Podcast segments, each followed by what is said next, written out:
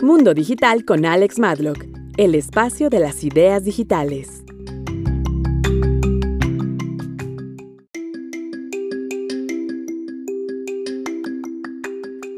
Hola y bienvenidos de nuevo a mi podcast. Ha sido bastante tiempo desde que debía haber hecho otro de mis podcasts, pero la verdad he estado en un par de entrenamientos, los cuales estaba pensando hacerlos y súbitamente pues nos vimos involucrados en esta pandemia que nos ha hecho cambiar muchísimo la perspectiva de muchas cosas, pero precisamente hoy quiero dirigirme a ese tema porque ahora más que nunca el mundo digital es el que más está empoderando. En mi podcast anterior yo les había hablado de herramientas muy poderosas que les podrían ayudar muchísimo en todo el funcionamiento de sus agencias digitales. Ahora más que nunca esas herramientas están cobrando una validez muchísimo más grande y la verdad la vida nos ha cambiado muchísimo pero les invito a que revisen el podcast anterior donde estoy hablando precisamente de herramientas muy poderosas que pueden en este momento ayudarles. El día de hoy quiero hablarles sobre el teletrabajo.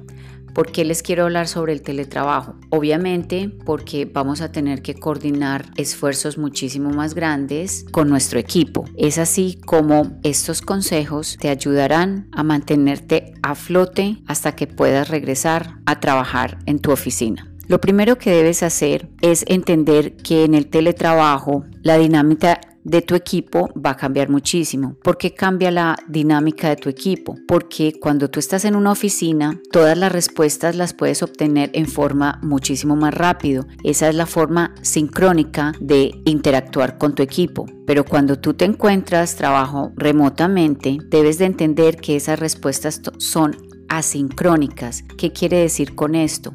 Que tienes que dar tiempo a las respuestas que has pedido digitalmente. En parte también porque tienes que respetar los tiempos de tu equipo. Ponte a pensar si estás concentrado 100% en tratar de terminar tu proyecto y continuamente en tu pantalla está saliendo mensajes de que le respondas algo a alguien de tu equipo. Entonces sé muy consciente que estos tiempos se vuelven asincrónicos. Principio número dos, tienen que establecer una plataforma en la cual todos se mantengan unidos en cuanto a la comunicación, pues al no tener la parte presencial se necesita mucho más coordinación. Una plataforma que les recomiendo es Slack. Es una herramienta bastante, bastante buena. Si tienes un equipo pequeño, tiene una versión gratis. La otra plataforma que obviamente es muy buena es Google Docs. Es excelente herramienta y te la recomiendo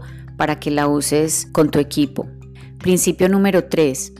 Es muy importante que establezcas cuál es la misión y los valores de tu compañía, en este caso de tu agencia, porque si tú tienes muy claro cuál es tu misión y cuáles son los valores de tu agencia, pero lo tienes muy claro tú y no lo tiene muy claro tu equipo, pues no haces mucho. Ten esa conversación con tu equipo y expresa exactamente cuál es la misión y los valores por los cuales ustedes están trabajando en común. Principio número 4.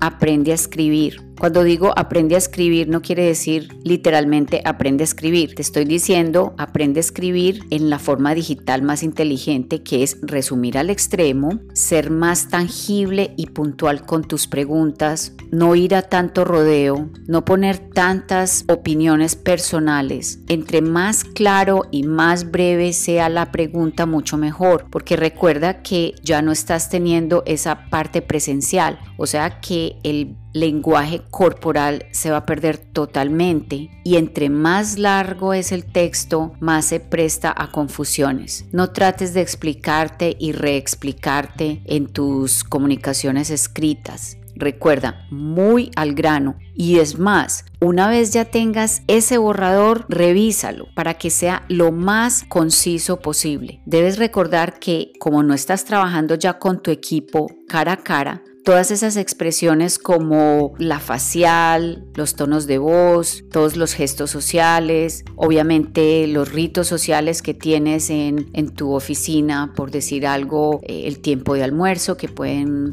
hablar o cuando llegan a la oficina, todo eso se va a perder. O sea que en el teletrabajo es muy importante ser muy concisos. Durante el tiempo del teletrabajo, toda la dinámica va a cambiar. Por ejemplo, ya se van a convertir las reuniones que eran personales, pasarán a ser virtuales. Nosotros personalmente usamos una herramienta bastante buena, que de hecho la usábamos muchísimo antes de que toda esta pandemia se extendiera, que es la plataforma de Zoom. Esa plataforma nosotros la usamos en la versión pagada y en el podcast anterior explico por qué elijo la versión pagada. Cuando estés teniendo estas videoconferencias es muy importante que cuentes con buena iluminación y con buen sonido. La puntualidad es muy importante. Si tu equipo se comprometió a empezar una videollamada a cierta hora, por favor cumple ese horario. También asegúrate que cuando tú estás tomando esa videollamada te encuentres en un lugar que no tengas interrupciones, que tengas buen acceso a internet, o sea que tu señal sea estable y como te dije anteriormente, revisa que tu audio está funcionando correctamente.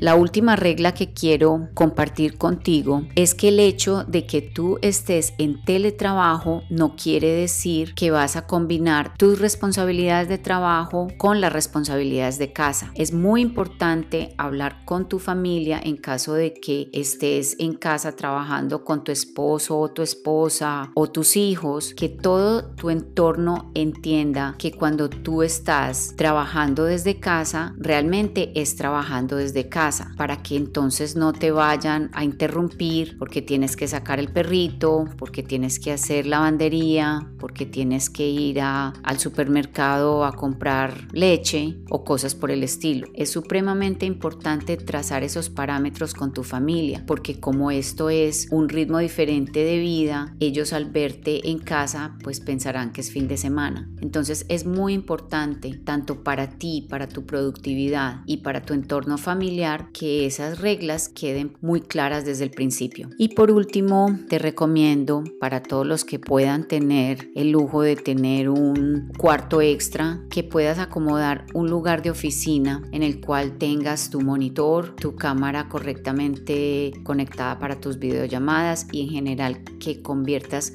un entorno agradable para trabajar. Obviamente no te recomiendo que trabajes desde tu cama ni tampoco que trabajes desde tu sofá, pues psicológicamente eso no te ayuda. Estamos enfrentando un reto mundial, todos vamos a salir adelante. Como te dije anteriormente, el mundo digital más que nunca va a tener un crecimiento exponencial. Por ahora era de lo que te quería hablar sobre el teletrabajo, sus ventajas y sus retos y en una próxima ocasión estaremos compartiendo muchos otros datos de interés. Hasta pronto y todos a cuidarse.